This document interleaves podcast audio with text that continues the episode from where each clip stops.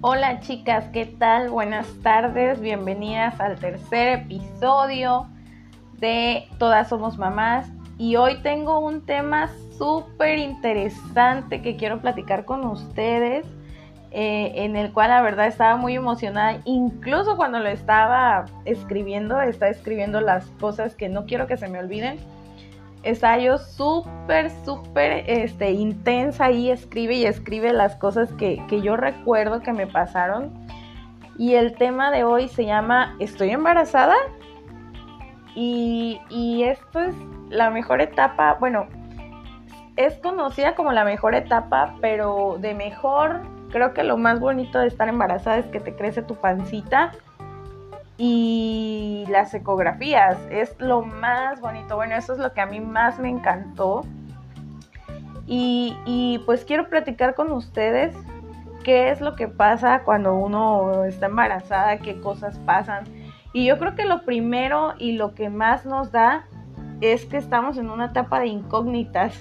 O sea, todo nos causa pregunta, o sea, todo nos causa está bien, estoy mal, ¿por qué me está pasando eso? ¿Qué pasa? Vamos al doctor. O sea, antes de estar embarazada nos puede pasar lo que sea, o sea, en realidad lo que sea y no uno no quiere ir al doctor, o sea, es más te dices, "Oye, vamos al médico." No. Ay, ¿para qué si es algo sencillo? No, no, no, ¿cómo crees? Estoy bien, no te preocupes. Pero una vez que nos dicen que estamos embarazadas, olvídate. O sea, quieres ir al médico incluso si la pestaña te duele. Quieres ir al médico incluso si, si el ojo te llora. O sea, tú quieres ir al médico por cualquier cosa, la que sea, no importa qué es lo que sea. Tú quieres ir al médico, quieres checar si todo está bien, si todo está mal. O sea, wow, es una etapa que la verdad es muy intensa. O sea, es exageradamente intensa. Y entonces empezamos con el, ¿es normal esto? ¿Es normal lo otro?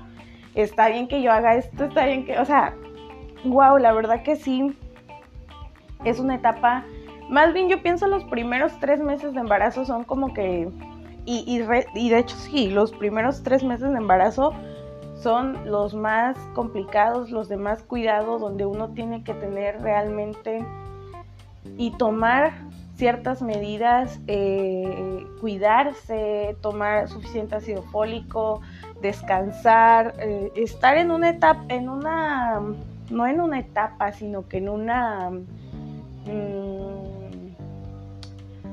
¿cómo decirlo? No sé, estar como que en cierto grado de tranquilidad, de estabilidad emocional. No sé, es algo, la verdad que sí me causa mucha intriga y también empieza otra etapa que son los miedos. O sea, sabes que estás embarazada y en automático piensas, ¿cómo me va a ir en el parto?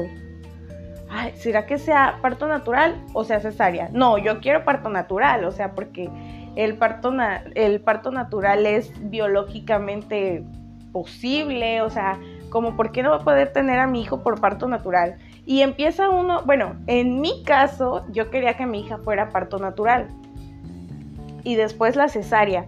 No, es que, y, les voy a decir algo, aquí viene otra parte, otra parte que, que más adelante también se las voy a comentar, que es los miedos de otras personas. O sea, no sé por qué y no sé si nada más es en México o en Latinoamérica, o sea, no lo sé, que todo el mundo te quiere decir cómo te tienes que sentir. O sea, si le platicas a alguien, no, pues es que no sé cómo me va a ir en el parto, o sea, inmediatamente esa persona te dice, no, no, no, o sea, el parto por cesárea o el parto natural es, y te dicen una de cosas que tú dices, no, o sea, no quiero nunca jamás volver a tener relaciones sexuales, creo que la siguiente vez que no esté embarazada me voy a cuidar de por vida, o sea, como que te transmiten sus miedos o los miedos que ellos sintieron en ese momento. Y entonces uno se empieza a hacer en su, en su cabeza ideas porque a mí me decían cada... No, o sea, yo recuerdo que cuando estaba embarazada me decían, no, tú camina, tú camina porque si no el bebé se te va a pegar y, no, y esto y lo otro y tú camina y que no sé qué y un montón de cosas. Bueno, ya sé que no van a saber dimensionar las distancias, Pero digamos que mi casa o donde vivíamos en ese momento me quedaba como a 30 minutos del, centro caminando y unos, ¿qué será? 15 minutos en, en, camión o en carro particular. Bueno, pues digo, y yo caminaba la distancia de mi casa al centro porque a mí me encanta caminar. O sea, a mí caminar me desestresa, ver la calle y lo que tú quieras. Y yo me iba caminando de mi casa al centro y, me regresaba caminando y yo como si nada a los 7, 8 meses de embarazo. ¿Y qué creen? Pues mi hija nació por parto, por cesárea. No fue parto natural. O sea, no se claven con las cosas que les dice la gente. No sé por qué la gente acostumbra a meterte miedo, a, hacerte sentir que no, a ti te va a pasar lo peor. No, no se claven. Y aquí también viene otra cosa que, uno... Ay, oigan, disculpen. Mi hija no se durmió. Por más que intenté dormirla, no se durmió. Ella quería estar despierta. Y yo creo que ella quiere ser parte de este podcast. ¿Qué mamá? Bravo.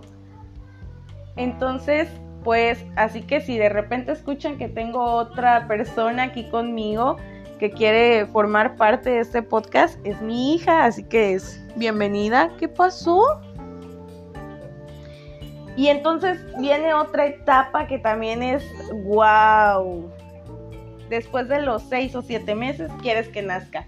O sea, al comienzo del embarazo tienes un montón de miedo. Tienes miedo a esto, al otro, al parto. Si es parto natural, si es parto por cesárea, si te pasa esto, si te pasa lo otro.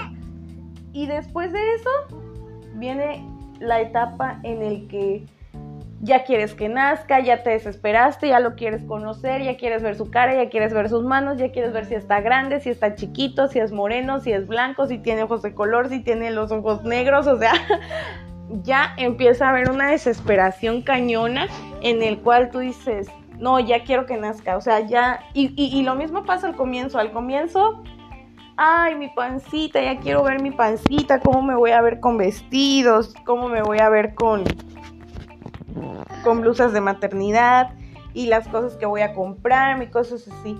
Pero cuando se acerca el final del embarazo, todo cambia, o sea, no, ya me cansa esta panza, esta panza no me deja agacharme, esta panza no me deja hacer tal cosa.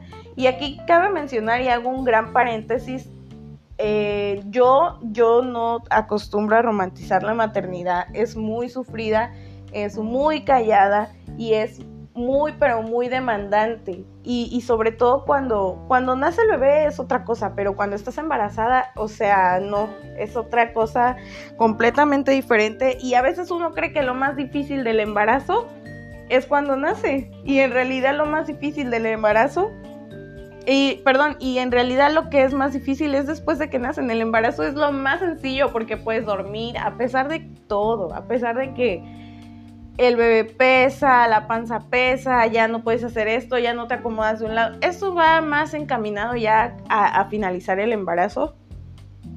Pero hay un montón de cosas que digo, wow, por ejemplo, uno también empieza, ¿cuáles son las mejores vitaminas? No, es que yo quiero tomar las mejores, el fumarato ferroso y el ácido fólico sí son buenos, pero no, yo quiero tomar otra, otra vitamina, otra que lo fortalezca más y, o sea, en, mientras estamos en, embarazadas, todo, absolutamente todo, lo exageramos al máximo.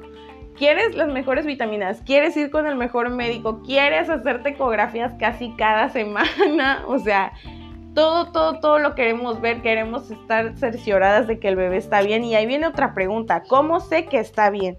O sea, ¿cómo sé que, que, está bien, que todo el embarazo va fluyendo bien, que no hay ningún problema?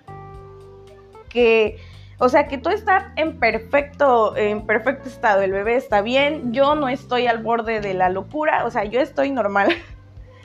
y aquí viene otra cosa, los antojos. Bueno, yo no sé ustedes, pero yo antojos, fíjense qué extraño, pero yo toda mi vida he sido antojadiza, toda mi vida he sido antojadiza, me fascina el chocolate, me encanta comer frutas con chile, o sea, todas las frutas a la que sea, yo le echo chile, a la que sea. Entonces, digamos que eso era como que algo que no se me hacía que yo pudiera estar embarazada porque yo siempre he sido antojadiza. Entonces, cuando empecé a, a notar ciertos cambios, no tenían nada que ver con los antojos. O sea, nunca tuve un antojo fuera de lo común, fuera de lo... No.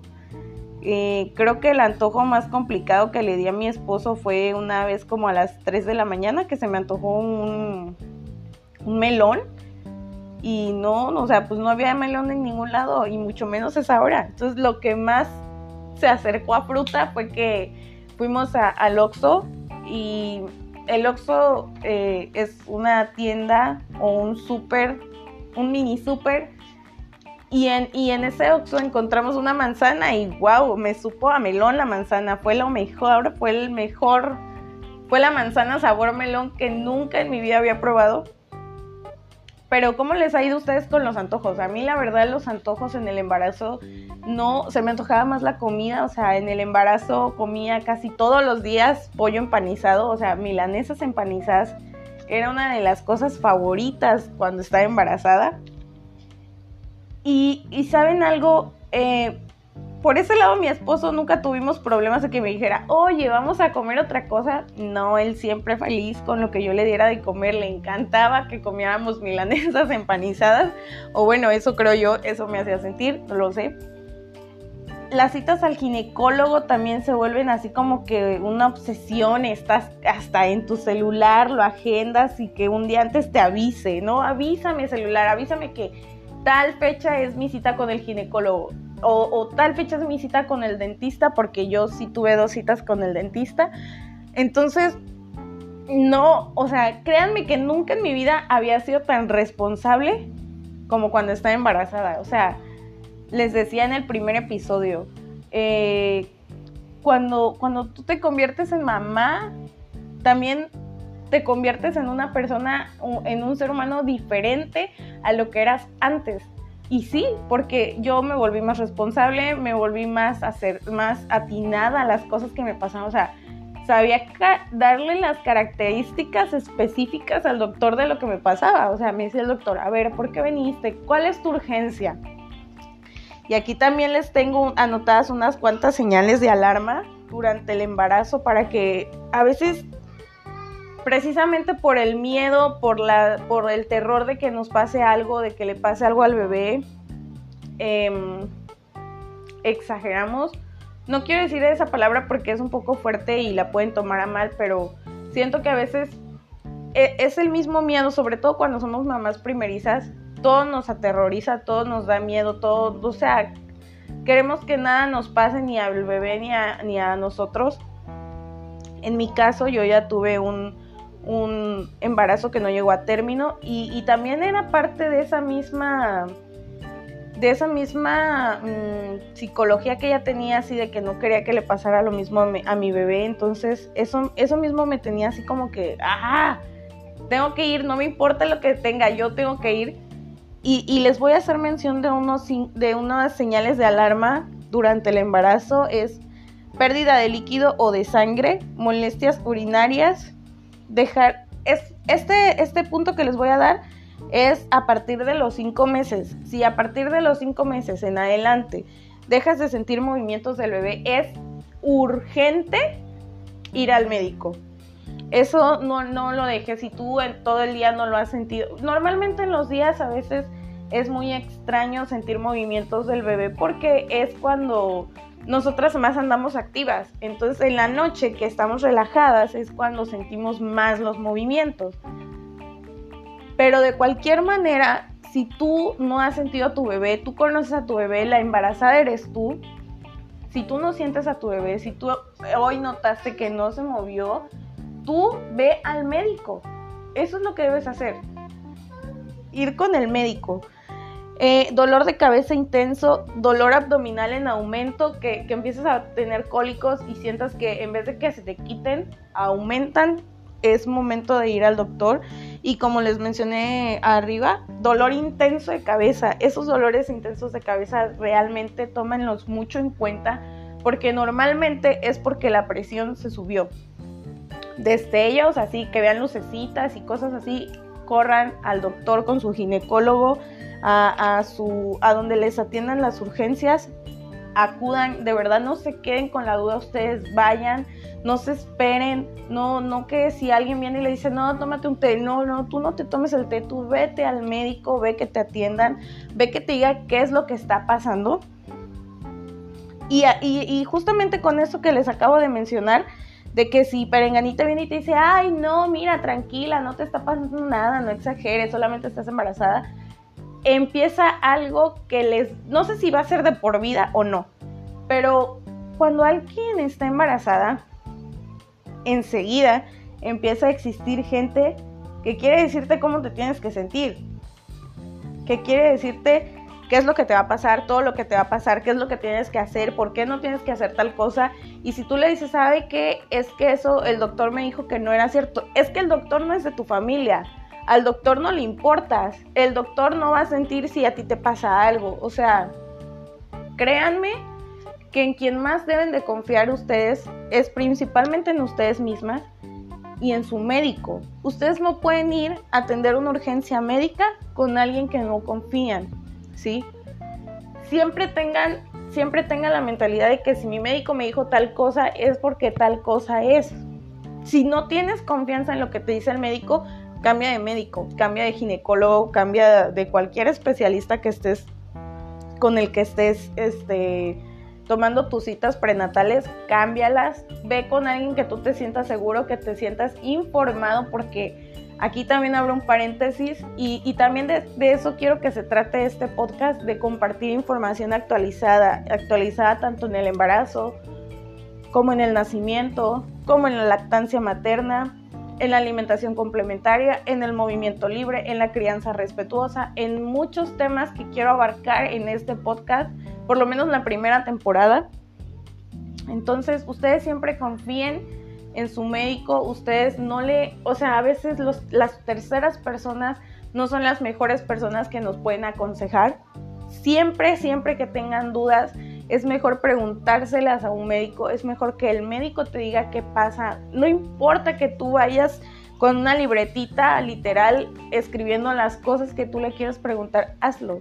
Créeme, nunca está de más que tú sientas que estás siendo escuchada y que tú sientas que, todas las cosas que, tu médico te dice están sustentadas y están bien, em, están bien cimentadas en lo que tú piensas, ¿me entiendes? Y con eso también quiero abarcar el tema de el hospital.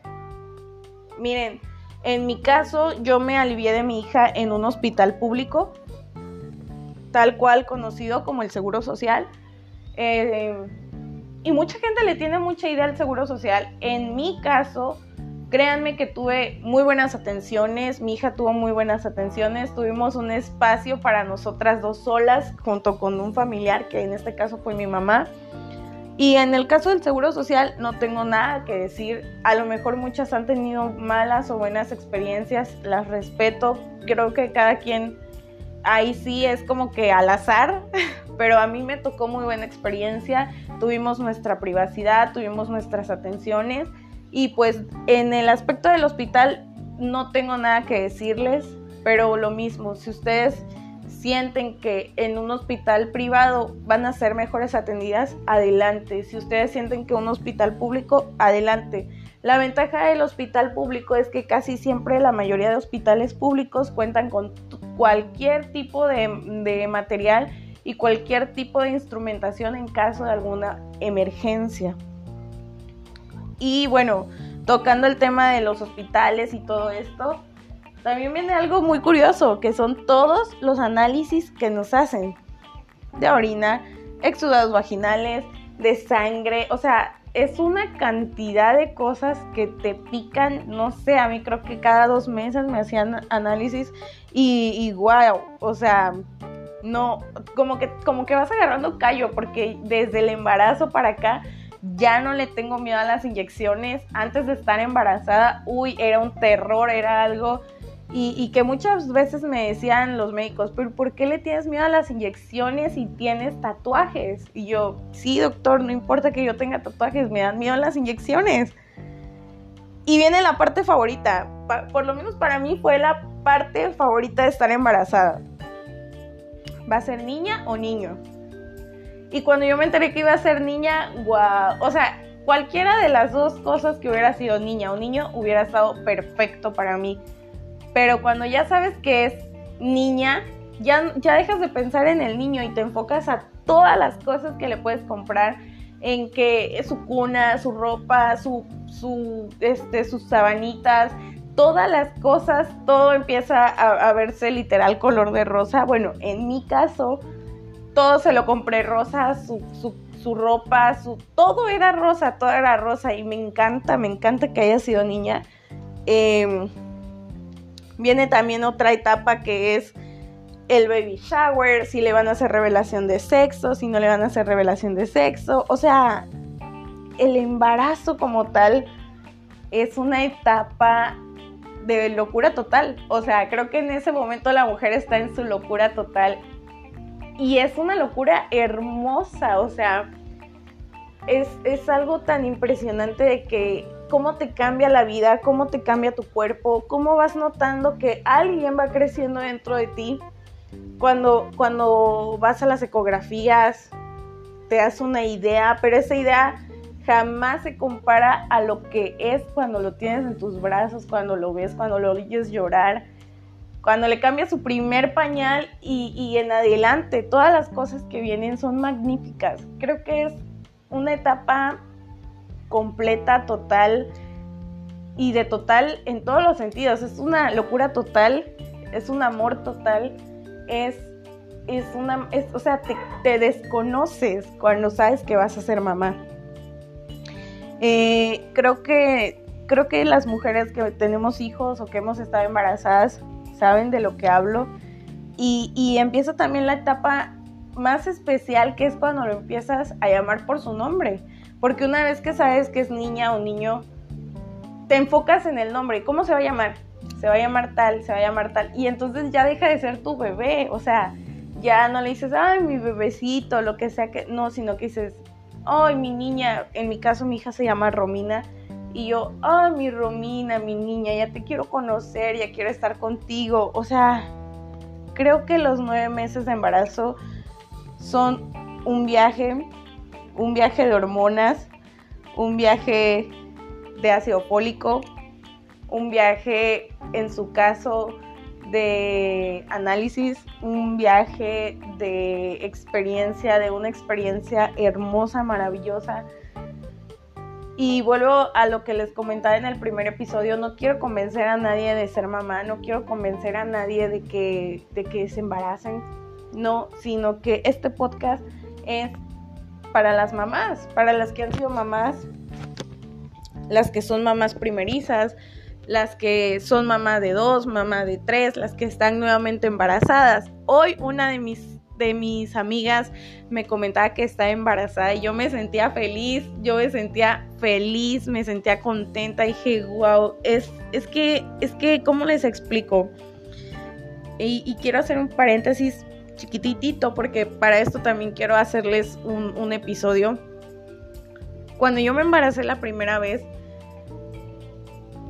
Em, fue una avalancha de emociones, o sea, fue lo mejor y, ha sido hasta el día de hoy la mejor noticia que pude recibir.